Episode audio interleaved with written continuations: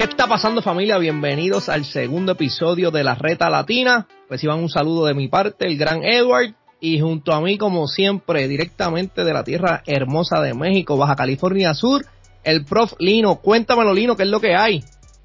Edward, ¿cómo estás? Un gustazo nuevamente estar en este segundo episodio de la Reta Latina. Muchas gracias por una colaboración más, hermano. Ya sabes que nuevamente venimos a romperla como es costumbre entre nosotros. Así mismito es, familia es familia y con lo prometido deuda. Dijimos que íbamos a estar compartiendo contenido relacionado a la NBA de manera semanal y para que no nos acribillen en las redes sociales, aquí está el segundo episodio. Vamos a arrancar rapidito, tenemos varios temas, vamos a estar hablando de los juegos que nos impresionaron esta pasada semana Vamos a entrar de lleno en el juego de estrella. Como saben, ya está acercándose la fecha de, del fin de semana más intenso de la NBA y donde los jugadores, en mi opinión, descansan más de lo que necesitan. Y también, por último, pero no menos importante, ya empezaron los cambios. La fecha límite es el 10 de febrero. Ya empezaron a hacer muchos cambios. Y hay que hablar de dos cambios que han sido, a mi ver, los más significativos. Pero Lino, vamos a arrancar rápido con esto. Esta semana hubo muchos partidos como de costumbre. Cuéntame, ¿cuál de ellos te llamó la atención? Voy a empezar por el de los Lakers contra los Clippers, para serte sincero. Uf, cuéntame qué pasó ahí, qué viste. La verdad que estoy impresionado. Yo esta vez le iba a Los Ángeles Lakers. Yo apostaba que Lakers por la situación y todo, ya sabes, el clásico angelino, pues vamos mínimo sacando el orgullo por la tierra, el estadio. Pero sorprendente lo del juego de Reggie Jackson, déjame decirte. La última jugada fue buena, esa última jugada fue buena. Fue buena, se, se, echó el equipo, también lo que es, eh, hay que darle amor ¿no? a los Lakers, hay que ser injustos con ellos, sé que no jugó LeBron James, pero Anthony Davis regresó muy bien, con sus 30 puntos, 17 rebotes y sus dos asistencias, dos robos, dos tapones, si no me equivoco, por ahí. Eh, Westbrook un poco apagado, pero respondiendo también. Lo que es este chico Monk. Malik Monk, Malik Monk, sí, sí, sí, ya, ya recordé también aportando, sacando la, la casta por el equipo angelino y pero Reggie Jackson, Reggie Jackson se creció, se creció como dicen en Puerto Rico. Y con, con Morris, Morris Senior, también, Se, se, crecieron, o sea, estoy, me sorprendí. Yo pensé que íbamos a tener un juego flojito, pero no, me gustó mucho ese juego, no me lo perdí, hasta el final me quedé. Entonces, ya que, que mencionaste ese, me sorprende, tengo que reconocer que me sorprende que hayan mencionado ese te hago esta pregunta que es la obligada. ¿Genuinamente tú piensas que hay una rivalidad entre los Clippers y los Lakers? Claro, claro que la hay. Eso desde siempre, desde que eh, nacieron los Clippers, Lakers es Lakers. Es, la franquicia, es el emblema, ha sido uno de los equipos grandes en la historia. Y obviamente al tener el hermano menor, por así decirlo, o el vecino, no sé cómo lo podamos interpretar, es de que no vas a venir a mi casa invadir lo que yo ya hice. No vas a manchar mi historia por porque tú eres la sensación o en estos momentos que también está, bueno, están lesionados no, Kawhi Leonard y lo que es Paul George. Correcto. Pero está el morbo de aún así de venimos a, a mostrar que estamos presentes. Para mí sí es, sí es un clásico eso. Eh, yo, yo, sinceramente, o sea, yo, yo puedo entender el aspecto de pues, comparten el mismo estadio, en la misma ciudad. Obviamente la grandeza de los Lakers está ahí. En los tiempos de cuando la liga comenzó a ser más popular y llegar a más hogares, pues básicamente la rivalidad de los Celtics con los Lakers. Pero es que es bien difícil, en mi opinión, se me hace bien difícil comprar una rivalidad cuando ha hecho los Clippers. ¿Cuántos campeonatos tienen los Clippers? no, ninguno. ¿Cuántos tienen los Lakers? No. Entonces, ¿me entiendes lo que te quiero decir? Hay niveles, sí, hay niveles. ¿Me, entiendes? Es como que yo puedo entender lo que tú dices y a lo mejor, pues, en los últimos años que han sido equipos más, más competitivos, por así decirlo, que se supone que estén dando la batalla. De hecho, tú y yo lo, lo dialogamos en muchos podcasts atrás cuando los Clippers armaron, cogieron a Kawhi Leonard, cogieron a Paul George, se suponía que eso fue para el año de la burbuja, hace dos años ya, que se suponía que los Clippers eran los que iban a quedar campeones y no llegaron y toda la cosa, pero es que a veces yo escucho y digo con justa razón, no quiero que me malinterpreten, en efecto, sí hay una rivalidad y yo creo que está esa, como decimos acá en Puerto Rico, esa chaera de, cuál es el mejor equipo porque estamos en el mismo estadio, pero rivalidad, eh, no se la puedo comprar, pues si ustedes nunca han ganado una rivalidad de qué. es más, te, voy a sonar bien fanático de los Lakers ahora mismo. Es como que ustedes tienen idea de cuántos banners, o sea, cuántas banderines hay que cubrir cada vez que los, Clippers van a jugar. Todo el techo, todo el techo de lo que solía ser el Staples Center, que ahora es el Crypto Arena. O sea, tienen que bajarle un poquito a eso. Pero, Ajá. cuéntame, no, no, dime. Ah, te digo, por eso es, es, como que Lakers tiene que, para mí, por obligación es, es, lo que tú dices, hey, mi niño, aquí yo soy papá, yo soy papá. exacto, ¿entiendes? entiendo. Por, eso la gente de Clippers gana y sí, sí, no, no, no. Ellos celebran como si hubiesen quedado campeones. Eso estamos, estamos claros. Pero papá es papá. no, no, de acuerdo. Hay niveles. Todavía yo creo que, yo creo que se han puesto en posición, pero todavía falta que llegue la ejecución. Es lo que yo creo que, que, están necesitando. oye, pero te, te repito, yo dije, yo voy Lakers porque sé quién es papá. Ah, no, no, no, no, claro, claro. Digo, no lo dije, bueno, déjame aclarar eso, no fue para tirarte la mala, yo sé lo que tú me estás diciendo, pero es que está brutal. yo lo sé, pero te digo, puta, que, que Jackson hiciera la maldad, dices, ah". No, y de verdad que a mí me sorprendió porque, vaya, oye, mencionaste ahorita a Anthony Davis, más allá de lo impresionante de los números y las aportaciones de Mock, de Morris, y obviamente esa última jugada que fue un canactazo y, y una rotación lenta en la defensa de los Lakers de Reggie Jackson la realidad es que también tuvieron un último, un último intento de Anthony Davis cancha a cancha que estuvo a mitad de ganarte y se salió. O sea, pudieron haber ganado. Fue, fue un buen juego. La verdad que sí. Oye, Edward, ahora, yo te tengo que preguntar a ti. Diga usted. ¿Cuál juego te impactó más o qué juegos te impactaron más a ti? A mí, voy a mencionar dos, pero voy a empezar, no voy, no quiero mentirle a, mí, a, a los fanáticos que nos escuchan, el juego de Atlanta y Phoenix. Y la única razón sencilla. Nosotros la semana pasada estuvimos aquí alabando a Phoenix con todo el derecho del mundo. Lo dejamos para el final del podcast pasado. Si no lo has escuchado, te invitamos a que lo busques en la reta latina. Lo puedes conseguir en Sobreduela o en el análisis de Edward. Búscalo por ahí en todas las redes eh, audio. Nos escuchan los podcasts, YouTube, Google, eh, Spotify, donde sea que estés escuchando los podcasts, lo puedes escuchar.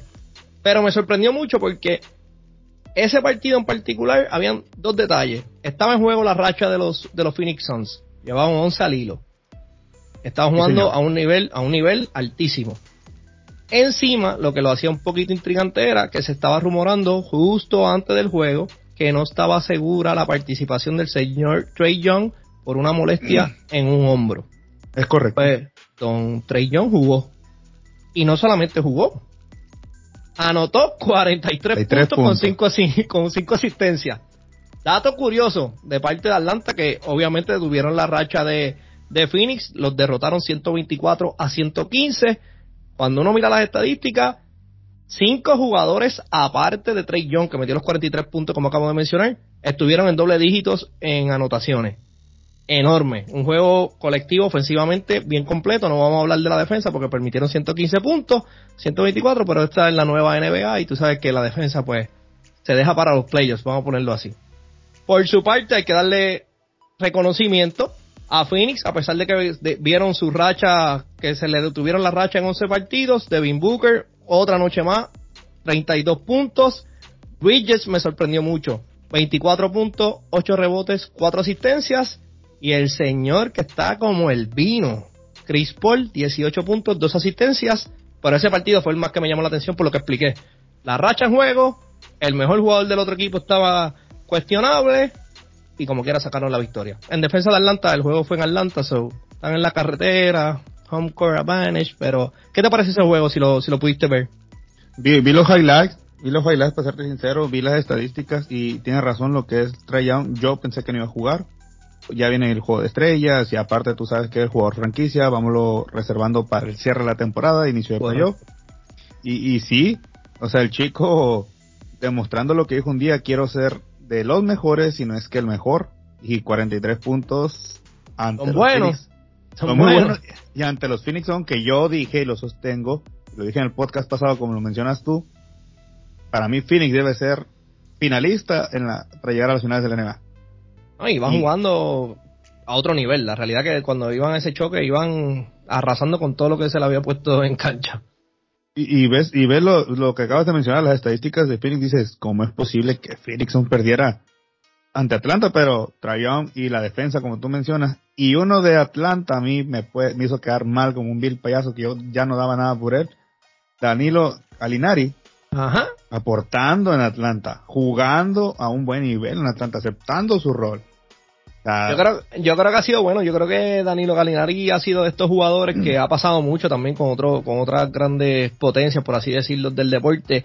Lamentablemente han tenido tantas lesiones consecutivas desde bien temprano en su carrera que no pudimos como que apreciarlos bien en términos de verlos 100% saludables en su prime. Pero sí, de acuerdo, yo creo que está jugando, está haciendo ese, ese veterano, sabe cómo aportar, escoge sus momentos y está haciendo de gran ayuda. Y también es un, un jugador sumamente alto que puede poner el balón en el piso y también ayuda a crear en la ofensiva, que no, no solamente es darle la bola a Trey Young y vamos a mirarlo crear solo.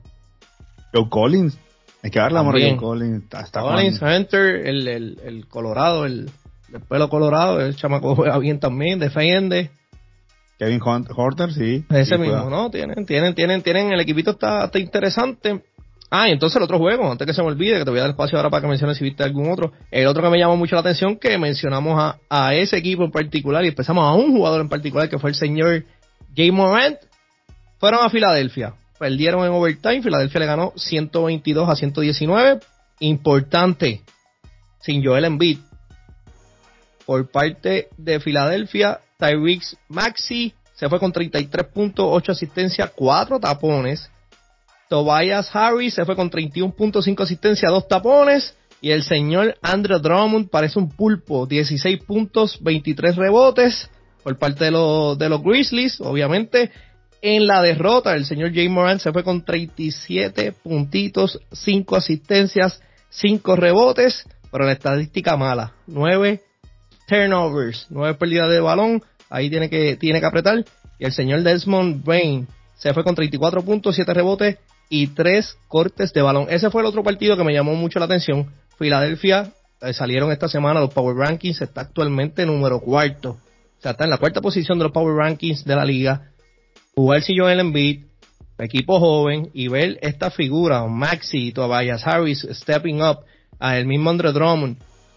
Eh, se ve algo bonito, se está cocinando algo bueno allí en Filadelfia. Entonces, Lino, ese fue otro juego que yo dije, hmm, y James Morant que venía también de una semana, digo, de una semana no, de un mes de enero imposible. Oye, pero hay que recordar lo que decía Don Nelson. Me puedes ganar o puedes marcar buenos números, pero tus errores los puedo aprovechar yo y usarlos en tu contra. Y lo que tú mencionaste, los, las nueve pérdidas, si no me equivoco, de James Morant. Sí, señor. Fíjate, del jugador franquicia, eso pesó en la victoria. Y, y no voy a decir que es alarma, pero sí tiene que trabajar en ello. Está joven. El equipo igual de, Memphis, joven, va en buena racha. Hay que pulir esos detalles para que en un futuro, si tú aspiras a ser contendiente al título, no te pese eso en una final de NBA. Totalmente de acuerdo. Y, lo de Filadelfia, eh, encanta. O sea, los miro mejor sin Ben Simmons. Eso, eso mismo quería tocar contigo, o sea, mm. más allá de que Joel Embiid no jugó ese partido, eh, que digo que es significativo y pues le da la oportunidad a estos jugadores como mencionamos, la realidad es que no sé, no, no, no podemos ser ilusos. Filadelfia desde que comenzó la temporada, desde la pretemporada, lo que tiene es un circo mediático debido a la situación de Ben Simmons, está alejado del equipo, hayan salido muchos reportes ahí diciendo una cifra absurda de cantidad de, dinero que está perdiendo en multas que le está dando el equipo por no presentarse, por no jugar, por no hacer lo que se supone. En fin, ha sido un dolor de muela. Doc Rivers a cada cantidad de conferencias de prensa tiene que tocar el tema. El equipo, yo entiendo que dentro de, más allá cuando explotó toda la noticia, explotó la situación a comienzos de la temporada, pues como que se han calmado, casi no lo mencionan, han seguido, han pasado la página, vamos, por así decirlo. Me parece que es positivo en términos de que están jugando muy bien, están compitiendo, están arriba en, lo, en, la, en la tabla de posiciones, están en una buena posición si fueran los playoffs hoy. Y pues la pregunta sería esa, como tú mencionas, ¿hace falta Ben Simmons? No, fíjate que no, porque al traer a Andrew Dortmund, juegas con él de 5 abajo, entonces ya le das la más libertad a, a Joel Embiid de jugar de 4, más libre que cuando estaba Ben Simmons para maquillar, por así decirlo, lo que es su falta de efectividad en el tiro Joel Embiid tenía que jugar el perímetro. Y Joel Embiid no tiene las piernas que tiene Ben Simmons, la habilidad de correr como él. Ah, sin embargo, hay que dárselo a Embiid. Él ha aguantado críticas, pero hey, aquí estoy presente y estoy, aquí tenemos al equipo, estamos presentes. El proceso sigue. Y Ya estamos dando resultados en el proceso. ¿Quién no se quiere sumar al proceso?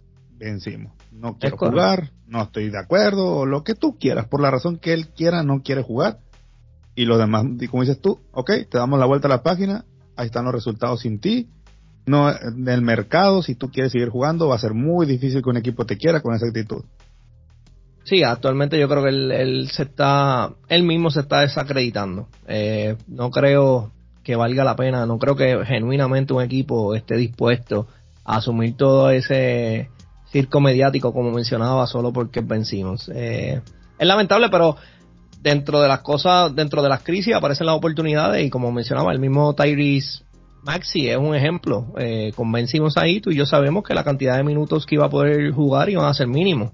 Al no estar vencimos, pues tiene más oportunidad de estar en cancha, tiene buenas cositas, aporta mucho, eh, defiende muy bien, anota, bastante bien de media, larga distancia tiene que trabajar un poquito, pero ataca muy bien el canasto, crea muy bien para sus compañeros, o que, que tienen cosas positivas. Yo creo que si lo miramos ahora, obviamente al principio de temporada no lo sabíamos y veíamos todo, toda la situación y toda la crisis que estamos atravesando, pero si lo vemos ahora, pues han salido cosas más positivas que negativas. Así que yo creo que Filadelfia va en buen camino y de esta manera pues hacemos el crossover. Vamos a hablar de, de lo que se está acercando por ahí, vamos a empezar a hablar de los juegos de estrellas. Nuevamente, con el formato nuevo, como ustedes saben, hay dos capitanes, señor LeBron James, el señor Kevin Durant. En estos días van a estar haciendo su selección del draft. Ustedes saben que se cogen después de la votación de los fanáticos, pues se hace un show en TNT donde ellos van y en vivo seleccionan del pool de jugadores a sus respectivos equipos. Obviamente los que van a comenzar los voy a mencionar porque esos van a empezar sí o sí, independientemente jueguen para el equipo de LeBron o para el de Kevin Durant pero los inicialistas, debo decir, Giannis Antetokounmpo, LeBron James, Stephen Curry, Nikola Jokic, el Joker, DeMar DeRozan, Jay Morant, Kevin Durant, Andrew Wiggins, Joel Embiid, Trey Young. Pregunta, Lino.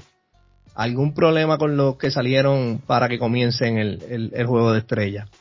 Cambio, Carmelo Anthony por Andrew Wiggins para que termine el chiste bien. ¡Ah!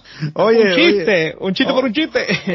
oye, ¿cómo es posible que Andrew Wiggins vaya a ser titular y el mejor equipo del NBA, como Phoenix, tenga de reserva Devin Booker y Chris Paul? Hazme el favor, ¿cómo? Total, totalmente de acuerdo. Ahí lo, mencionamos en el podcast anterior, pero creo que vale la pena volver a mencionarlo. Deben de volver a revaluar la votación, eh, sin quitarle nada a Wiggins, pero caramba, eh, hay, había jugadores que son reservas que ahora mismo, el mismo Booker, como tú mismo dijiste, debería, es más, te voy a dar, te voy a dar hasta un nombre que debería haber sido, debió haber sido starter en lugar de, de Andrew Wins, Zach Lavin. Que debes de estar contento porque es de los toros tuyos de Chicago. Yo hubiese puesto a Zach Lavin por encima. No, de Rosa está como, como comenzado, o sea, va, a estar en el, cuadro inicialista, pero a Lavin yo lo hubiese puesto por encima. No, Lavin por mucho. Cualquiera. Booker, CP3, Lavin, hasta James Harden, cualquiera que me diga por Andrew Wiggins. Entonces, ya que estamos hablando de, de Lavin, de, de Harden y de, todas las reservas que tenemos, vamos a mencionarlas. Devin Booker, Zach Lavin, Jimmy Butler, Chris Middleton, Luka Doncic, Donovan Mitchell, Darius Garland de Cleveland. Ese fue, se lo merece. Déjame antes de seguir, ese hombre se lo merece. Me parece que está jugando súper bien. CP3, claro que sí. Rudy Gobert, Jason Tatum, Draymond Green, Carl Anthony Towns, el Cat, James Harden y Fred Van Vliet. La misma pregunta. ¿Hay alguna reserva que se quedó fuera? ¿Quién se quedó fuera que debería estar aquí en este, en este juego de estrellas este año, Lino? Yo creo que la Melo Ball y el jugador de Cleveland, espérame, espérame, aquí lo tenía, Jared Allen. Ah, Allen, el centro. Pascal Siakam. Siakam, wow. Mm, me atrevo a decir que hasta Bridges. Ah, no, no, no. Ah, no, me equivoqué, pensé que era el de Phoenix. No, no, no, retiro lo Oca, Oye, pero, ¿sabes qué? Mencionaste a uno. Ajá, dime, dime quién más. ¿Quién más tú crees que se, que, se quedó fuera? Para mí la Melo Ball, yo creo que sí se lo merecía. Eh, ese mismo. Eh, estoy de acuerdo contigo y gracias por mencionarlo porque la gente si no lo ha visto lo puede buscar en las redes sociales. Empezó a correr una vez anunciaron todas estas reservas que estamos discutiendo aquí. La Melo de manera muy cándida, sarcástica, eh, pongan el nombre, you name it, el que usted quiera, subió una foto en una de sus redes sociales donde puso un split screen de sus números en lo que va de temporada, comparándolo con los números de Chris Middleton. Claro está, y además está decir, en todas las categorías, que la Melo muy astutamente compartió en sus redes sociales en esa foto, está por encima. Yo creo que el caso de la Melo Ball fue uno que verdaderamente se debió haber considerado. Y volvemos al que hablábamos hace un ratito, yo hubiese puesto a la Melo por encima de Andrew Wiggins. Esa es mi opinión, por mucho. Demian Lillard fuera del Lillard también, puedo entender lo de Lillard porque está un poquito lesionado, es el mismo caso de, de Draymond Green, que lo cogieron, pero el mismo salió diciendo, mira, gracias, pero estoy lesionado, no creo que lo pueda jugar. Eh, el mismo Rudy Gobert, hay que ver si lo juega. Ah, hay muchas cosas, pero yo creo que eh, está un poco complicado porque la Melo tiene un, un real business case para decir como que, hey, hey, espérate, espérate, ¿qué pasó aquí? Porque yo no estoy en esta conversación. Me lo merezco, me merezco. es más, y te voy a dar otro nombre. Murray, el de San Antonio Spurs. Oh, sí ha jugado, ha tenido, está teniendo una campaña, este, o sea, estilo career high, se está poniendo números de los mejores de su carrera y no lo consideraste.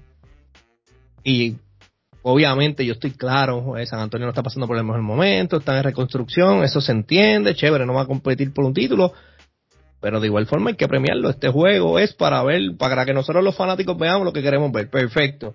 Eh, cuando llega al punto de las reservas, pues creo que ahí la liga, los coaches, pues tienen un poco más de insumo, pueden hacer, tienen más influencia, vamos, vamos a ponerlo de esa forma. Pues se le fue la bola ahí a un montón de gente. Hubo jugadores, hubo jugadores que estaban, están jugando mucho mejor que muchas de las reservas que cogieron. Te quiero hacer una pregunta yo, Eduardo. Hablando, ya de justicia o injusticia o, que se plantee mejor la votación o la selección de jugadores del juego de estrellas. ¿Es injusta esta situación para Russell Westbrook? ¿Es injusta esta, situación en qué sentido? De que si se merece o no estar en el juego de estrellas. Sabemos que está en los Lakers, sabemos con quiénes está y sabemos la situación. Y independientemente de que si es un, un guardia que te lance o no del medio a larga distancia, es un jugador que te va a entregar el corazón cada juego. Y, te da espectáculo, que sabemos que el juego de estrellas es un chiste si tú quieres, pero... Claro. Por encima de Andrew eh, Wiggins. Es que si me preguntas a mí, el competidor en mí diría que genuinamente yo quisiera que a pesar de que es un chiste y ellos no lo cogen en serio y es para darle a los fanáticos lo que quieren ver, muchos puntos, cero defensa y en el último cuadro es que aprietan un poco para, para tratar de hacerlo competitivo, a mí sí me gustaría que siempre se premiaran a los jugadores que están jugando bien ese año. Por ejemplo, el Murray, por ejemplo, el mismo la, la Melo Ball, que yo lo dije en el podcast anterior, lo repito hoy, ah, tengo que reconocer que me sorprendió, yo no pensaba que iba a ser tan bueno. Y en ese sentido, digo, yo sé que está el factor de que dejan que los fanáticos voten. Hay muchos fanáticos que las palabras lo describen, son fanáticos, no necesariamente que siguen el deporte, lo practicaron o lo entienden. Y con esto no quiero hacerme el más, el más experto en el tema, pero tú me entiendes. Hay gente que son fanáticos casuales, les gusta, tienen algún tipo de, apego con X jugador y quieren votar por él. So que en ese sentido, si tú me preguntas hoy, de la manera que Westbrook está jugando, que by the way, no es sola. El, esto, esto es una buena pregunta, Lino. Gracias por darme la oportunidad. La situación que tienen los Lakers hoy no es por culpa de Russell Westbrook solamente. No, no, no. Y, esta narrativa que están tratando de vendernos, que es que el problema es Westbrook, es Westbrook, es Westbrook. Sí, Westbrook es parte del problema, pero es que el problema no es solamente Westbrook. O sea, hay que dejar eso. Pero siendo justo, la realidad es que no ha tenido un buen año si tú me hubieses dicho que estamos hablando del Westbrook que estaba promediando en Oklahoma un triple double, aunque estaba perdiendo, yo te podía decir, mira, mano, sí lo podía considerar para que juegue en el juego de estrella. Porque está haciendo el trabajo. Pero es que este año han sido más los juegos que parece que no ha jugado que lo que está jugando. ¿Me entiendes? Eh, así, no tengo issues. O que se quedara afuera, no tengo issues, de verdad. Volvemos, tengo más problemas con que la Melo no esté, el mismo Murray que no esté. es más, el mismo Jalen Brown de Boston que no esté. Esos tres casos son para mí por encima de Westbrook cualquier día de la semana. No sé qué tú piensas. Yo, yo, voy a sumarte los que mencionas y te voy a sumar lo que es a, a Jared Allen. ah, sí, el de, Cleveland. Sí, sí. ¿Tú, ¿Tú crees que ahorita Brooklyn no lo necesita? hace una falta, chacho, hace una falta. Y, y, está jugando a buen nivel. A mí me gusta. A mí, y luego en Cleveland está destacando más aún. Y tiene Cleveland en playoff. Cleveland está jugando súper bien. De hecho, eh, subieron bastante en los Power Rankings, está quinto detrás de, de, los, de los Sixers. Exactamente. Así que, están jugando súper bien. Oye. Yes. ¿Qué te parece los coaches? Yo creo que, no sé si lo traemos al tema, pero Monty Williams y Eric Spolstra. ¿Tú qué piensas? Me parece muy bien. Monty yo creo que sin duda lo que está haciendo Phoenix, o sea, no hay discusión, debió haber sido, se lo merece. Eh, lo está haciendo y como hablábamos, eh, back to back, dos años consecutivos. Eric Spolstra es, es que Eric Spolstra es un, es un coach bien interesante. Eh, el que no conoce la historia pues pensaría que ah, se hizo famoso porque tuvo el Big Three. Pero si usted busca un poquito antes del Big Three, ya Eric Spolstra se estaba probando, ¿me entiende? En la liga. Sin haber tenido el equipo, obviamente cuando tuvo las piezas pues pudo capitalizar. Y me parece que sí, me parece que yo, si me da a escoger, creo que el de Chicago debió haber sido, si esta es mi preferencia, no necesariamente por, la posición en que esté en, el stand. Yo hubiese cogido el de Chicago, pero no tengo dicho con Eric Spolstra. Cuéntame, ¿qué, tú, ¿qué te parecen los coaches? No, a mí ambos eh, coaches me gustan, no tengo igual que tú problema alguno. Sí, definitivamente yo creo que, y no sé que le voy a los toros, pero definitivamente el de Chicago está haciendo muy buen trabajo porque los tienen en zona de playoff y pese a que el equipo ha tenido muchas lesiones, no ha tenido el equipo completamente sano. Caruso, el mismo Alonso Ball no ha estado activo totalmente. De Rose ha mantenido de días. Lavin, exactamente, Zach Lavin. Pero más sin embargo, el coach con este equipo en la primera temporada no lo está haciendo absolutamente nada mal. Oye, y by the way, déjame aclarar, no nos pusimos de acuerdo. El tema lo hablamos así espontáneo en, la, en esta conversación y ni, ni tú ni sabías que yo iba a decir los Bulls y yo honestamente jamás, también pensé que te ibas a mencionar a los Toros de Chicago. So, para la gente que sepa que fue casualidad, no fue que nos pusimos de acuerdo ni nada de eso. Es que Billy Donovan está haciendo buen trabajo. No, no, hay que dársela, hay que dársela. Y en, efecto, y yo sé que pues, muchas personas cuando escuchan esto, ah, pero es que todos los equipos están pasando por eso, que si los safety protocols, que si las lesiones, no, cierto, pero la realidad es que los Bulls arrancaron sumamente fuertes. Empiezan las lesiones, empiezan las bajas, y esa toda la situación. Y en lo que muchos expertos esperaban que pasara era que mermara la producción un poco, ha sido todo lo contrario, han sido bastante consistentes y se han mantenido. Y ahí está el resultado. O sea, una realidad y en efecto estoy de acuerdo contigo. Yo creo que Billy Donovan ha hecho el trabajo. Ha hecho muy buen trabajo. Y agrégale que los que los críticos dijeron que DeMar DeRozan era el peor fichaje ah. de la agencia libre. yo, yo, yo, yo, oye, ahora que tú dices eso, yo realmente pienso que DeMar DeRozan deben de tener todos los cortes de periódico donde citaron eso. Y debe tenerlo en, en, junto con él, tú me entiendes, en su cartera, yo creo que lo tiene en el locker room cada vez que va y lo ve porque yo creo que fue una falta de respeto y pues se está encargando de, de, permitir que su juego sea el que hable. No ha dicho nada porque ese, ese es su él no habla, pero se está encargando de que sepan que se equivocaron. Mínimo, si DeMar de Rosa no gana el MVP de la temporada, el del jugador mejor mejorado y que ponga esos, que dices tú, esos anuncios atrás en, una pared junto con el trofeo. Que lo use de motivación. De verdad, verdad que que sí, ha jugado, ha jugado súper bien, de verdad que sí. Bueno, y antes de terminar con el tema del juego de estrella, como saben, o si no lo sabías, te vas a entrar ahora. El jugador más valioso se va a premiar como todos los años, pero lo que lo hace diferente este año es que se va a, se va a estar entregando el primer trofeo en honor a la memoria del señor Kobe Bryant.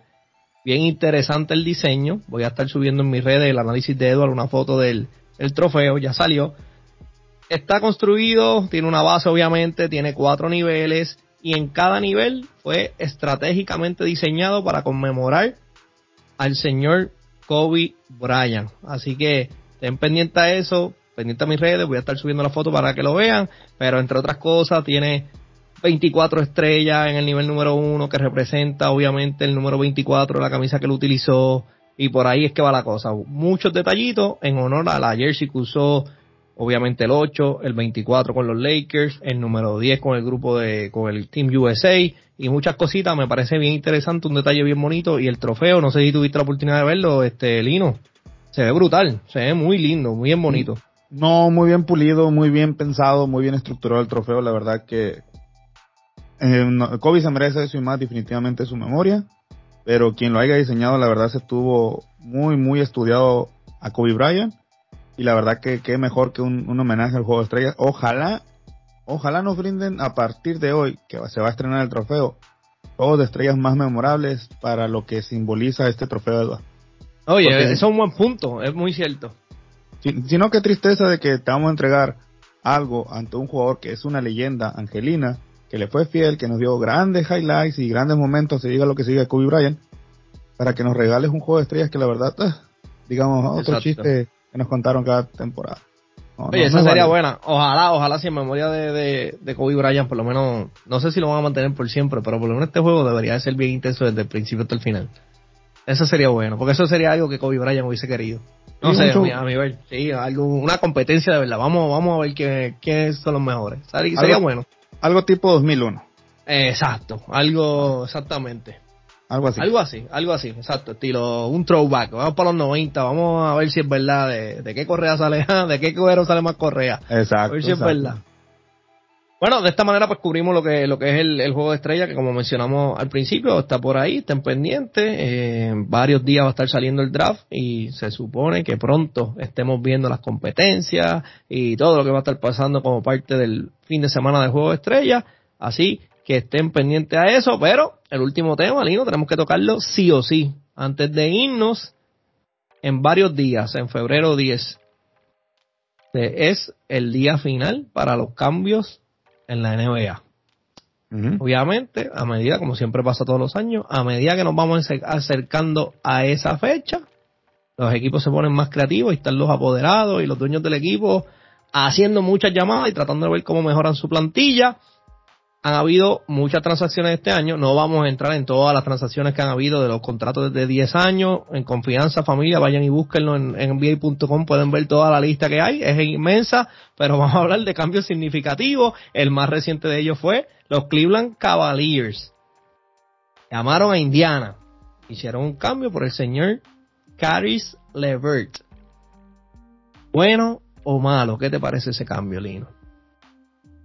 Ah, Carlos Era el que estaba en Nets, ¿verdad? Hace mucho tiempo. Es correcto, sí, señor. ¿Quién se lo llevó? ¿Indiana? No, Indiana lo, traspasó a Cleveland. Y yo creo que Cleveland se sentó, los miró y le dijo muchas gracias. Creo que el ganador fue Caps definitivamente en ese cambio porque el muchacho la tiene, sí, sí tiene el, el potencial, sí tiene el talento. Y ah, como, si, ¿cómo se llama? Allen. Jared Allen está jugando bien, no dudo que este muchacho también pueda romperla ahí junto con él. No, y, lo curioso y buen punto, acabaste de tocar algo que, es bien, que vale la pena resaltarlo y es lo siguiente, con esta movida me parece a mí que Indiana completamente entra en un modo de rebuilding, van a estar a comenzar y volver a confeccionar y reinventarse. ¿Y por qué digo esto? En ese cambio, aparte de los drafts y los picks que se cambian, que canjean entre ellos, Indiana acepta a Ricky Rubio. Lesionado.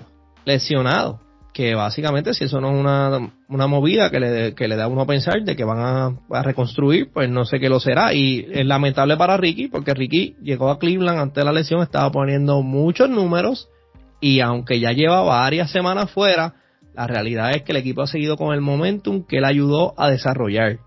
O sea, hay que dársela. Ricky estaba jugando súper bien, estaba teniendo un impacto significativo en la plantilla de los Cavaliers. Lamentablemente vino la lesión, va a estar fuera por lo que queda de año, pero, again, este cambio sin duda, lo que quiere decir por parte de Indiana y en mi interpretación, olvídese de esto este año, vamos a reconstruir el equipo, vamos borrón y cuenta nueva, vamos a ver qué pasa de aquí en adelante.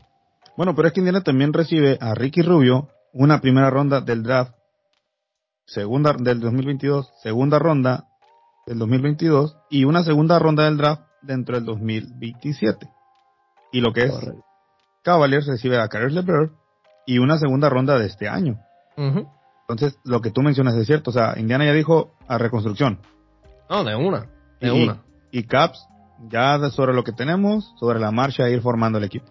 Yo creo que los Caps están aprovechando el momentum y pues fue una movida más bien para agregar un poquito más de profundidad en, la banca, en el equipo, en la plantilla overall y también, ya que están en una buena posición en los standings, pues tratar de ver si, si entran a playoffs, y pueden batallar es de la manera que yo lo percibo desde el punto de vista de Cleveland. Entonces, el otro cambio significativo que pasó varios días antes, válgate, este, este fue grande. Pero los nombres más importantes que ustedes tienen que llevar hoy después de escuchar este podcast. Los Clippers recibieron a los, los angelinos, los Angeles Clippers, Robert Covington, Norman Powell, desde los Trail Blazers, Portland recibió a Keon Johnson Justin, oye, este tipo nunca, yo no sé por qué, tan, tanto potencial que tenía Justice Winslow, mala mía, estoy hablando mientras estoy leyendo, como que tenía mucho potencial y no, y no logró explotar. Y también por la recibió a Eric Bledsoe, que también fue en algún momento un jugador que se suponía que iba a tener un impacto significativo y lleva ya en los últimos 5 o 6 años brincando de equipo en equipo y lo cambian y no, como que pisa, pisa y no arranca. Pero, como dije, Powell, Covington pasan para allá para los Clippers. Por la recibió Johnson, Winslow y Bledsoe. ¿Qué te pareció ese cambio? ¿Bueno para los Clippers? Bueno, para los Clippers definitivamente sí.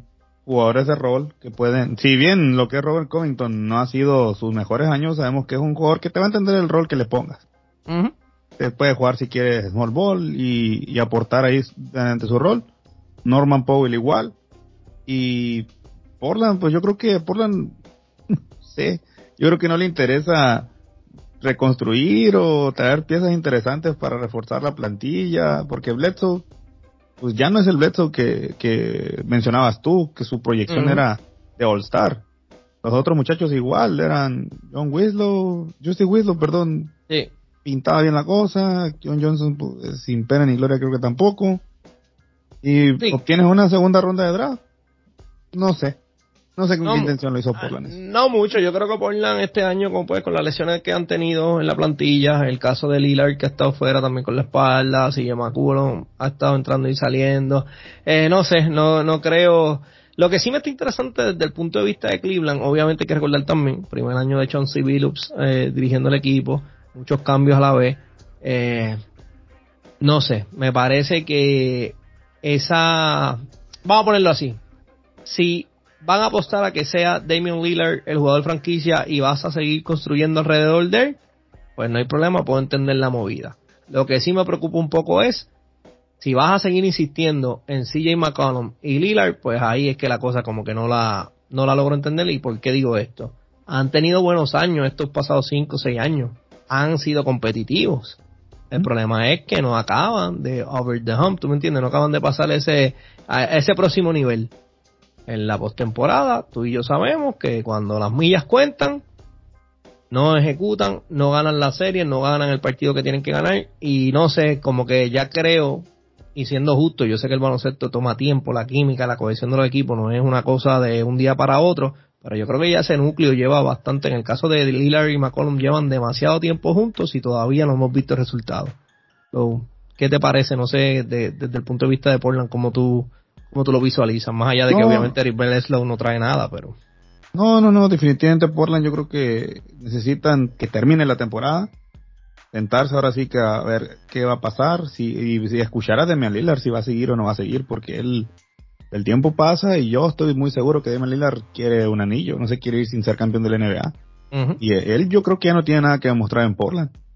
Yo creo que él ya está en su derecho de decir, yo ya cumplí, ya, ya di lo que tenía que dar y ustedes como franquicia, institución, no, no, no trajeron nada para que yo pudiera eh, llevarles al campeonato. Lo intentamos, lo intentamos, lo intentamos, pero no llegamos a nada. Al final de cuentas, buenos juegos, buenos highlights, pero hay que ir, hay que dar el siguiente paso.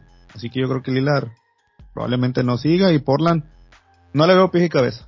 No, con estos cambios no veo en sí que es lo que ellos pretenden hacer. No, y yo creo que ya no van a buscar reconstruir, pero sin Damian Lillard pudiera pasar. De hecho, esta situación de Damon Lillard me recuerda mucho la situación que estuvo viviendo Kevin Garnett cuando estuvo en Minnesota. Y quiero ser justo, yo sé que hubo un año que trajeron a la Tres Freewell, Wally Serbia, Sam Cassell, que ya estaban en, edad, pero le pusieron las piezas y lamentablemente no pudo ganar. Y similar a lo que le está pasando a Lillard, y estoy 100% de acuerdo contigo, cuando se da el cambio, que Kevin Garnett termina en Boston, ya Kevin Garnett no tenía que probarle nada a Minnesota, le dio todo. Hizo todo lo que pudo, fue la cara de la franquicia, los cargó lo más que pudo, no, pues se, se intentó múltiples ocasiones, no pudimos, pues. La vida continúa y muy bien, yo creo que todos compiten para ganar un anillo y quedar campeones en la liga, so que no me sorprendería, lo que sí es que yo creo que Lillard eh, se ha pegado de esta idea de que soy bien leal, yo apuesto mi equipo, yo soy una persona, tú me entiendes, de línea, yo agradezco muy bien, a la franquicia y no, yo voy a ser Trailblazer hasta que me retire, que se escucha muy bien para las redes sociales, para las entrevistas, pero hello, tiene que pasarle por la mente, como que he visto a Curry quedar campeón, este, ¿me entiendes? Eh, no, yo quiero ganar también. eh, ver, ahora un CP3 a la edad que, que tiene llegar a una final, eh, y yo todavía sigo aquí en mi prime. Eh, creo que, que una cosa, no lo conozco y debo ser justo, no me, no me, no me gusta estar especulando, pero me parece que parte de su de su manera de proyectarse en los medios en cuanto a ese tema específico, creo que lo dice, maybe parte de él sí lo siente, pero la realidad eventualmente es otra. Y si hay que ganar, pues si toca moverse, hay que moverse. O sea, eso no es. Esto es un trabajo, vamos. Esto no es. Y el agradecimiento no es eterno. Y todo lo temprano yo creo que va a pasar. Yo creo que es cuestión de tiempo para que dé manera arriba. Eso era de irnos. Yo estoy totalmente de, acuerdo. De agarrar maletas y me tengo que ir. Me lo merezco. Sí, yo, yo, yo estoy totalmente de acuerdo con ese statement. Bueno, de esta manera, Lino, creo que cubrimos todos los temas. Cuéntame, ¿qué, ¿qué, se nos queda o qué quieres tocar antes de irnos? Sí, yo sí quisiera tocar un rumor de los traspasos. Cuéntamelo. Hay varios, hay varios. El más caliente y, y, ver qué piensas tú.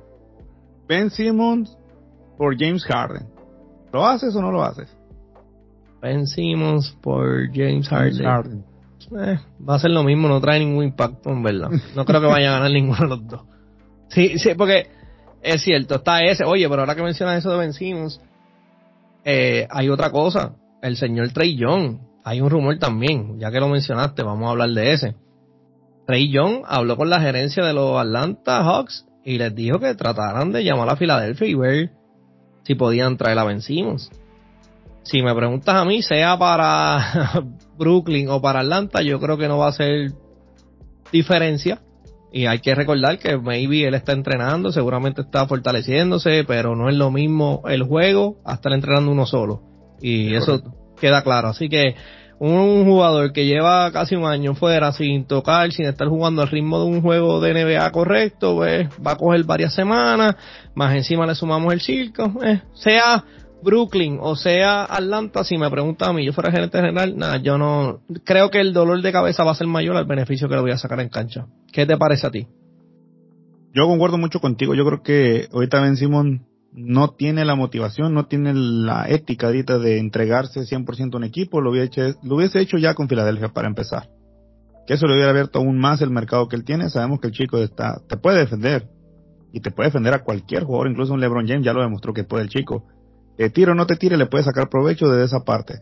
O crear una jugada para que él penetre. El tipo sí la tiene, sí tiene el talento, pero la mentalidad del IQ que ahorita está mostrando es muy poco pobre. Y, cambiarlo por Ben Simmons a, a Nets, eh, agrégale que Nets se te va a caer Irving tal vez probablemente y que la gerencia no le va a renovar. Mm. Y Kevin Durant va a quedar bailando solo. Ahora, Trae Young, no sé qué tan amigo sea de Ben Simmons, no sé si tengan una relación ahí que hayan hablado de ellos o algo parecido que probablemente le pudiera caer los cambios de aire, pero lograr convencerlo para ver la maduración de su IQ, eh, tengo mis dudas, tengo mis dudas y yo creo que así como tú ahorita yo no apostaría por él.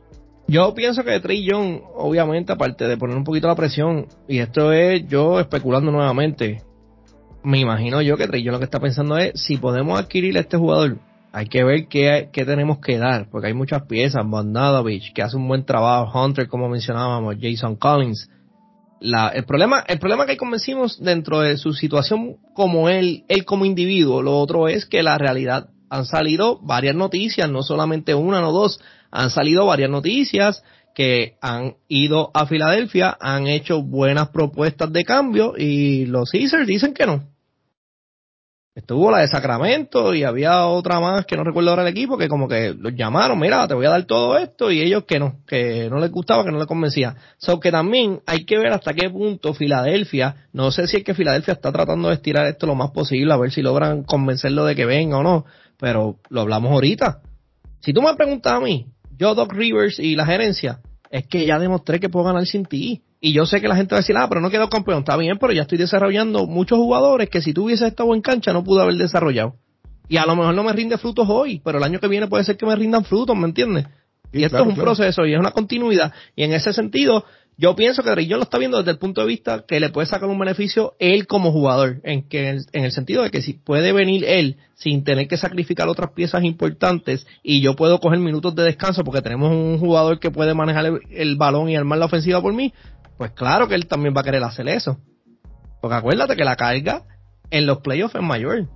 Y el plan de juego defensivo en los playoffs contra Atlanta, el que no lo tenga claro, se lo voy a regalar aquí hoy. Hay que detener a Trey Young. No detenerlo, contenerlo. Lo más que se pueda. Que me ganen los demás si es posible. Pero que Trey Young no aporte. Exacto. O, que, o, como hacía, o como hacía Dos Rivers cuando estaba en Boston y, y LeBron estaba en Cleveland la primera vez.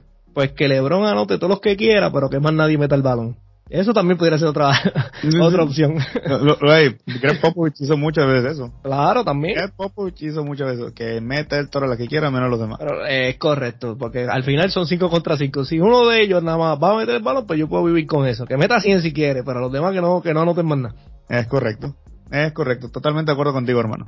Pues vamos a ver qué pasa con Vencimos. Familia, muchas gracias por sintonizarnos. Agradecido nuevamente porque saquen de tu tiempo para que nos escuche y escuchar aquí al prof Lino y a este servidor de Edward hablar de, del deporte que a ustedes tanto les apasiona y les gusta. Pero Lino, zumbala a la gente donde te pueden conseguir en tus redes sociales. Me pueden escuchar en YouTube como Sobreduela, todo como Sobreduela, ¿no? En Spotify, Apple Podcast, Gole Podcast, iVoox, Anchor FM, Facebook como Sobreduela, Instagram como Sobreduela. Ahí estamos en todas esas redes sociales. ¿Y a ti, Edward? ¿En dónde? A mí me puedes seguir en todas las redes sociales bajo el análisis de Edward, donde lo único que va a cambiar es en Twitter, que ahí me va a conseguir arroba análisis la letra D Edward. Y nada, manténganse aquí al tanto. Nos escuchamos la semana que viene en el próximo capítulo de la Reta Latina. Lino, muchas gracias, mi hermano. Un abrazo. Un abrazo, Edward. Zumba, ya sabes, hermano. Súbele o apágale. Así mismito es. Cuídate, brother. Saludos.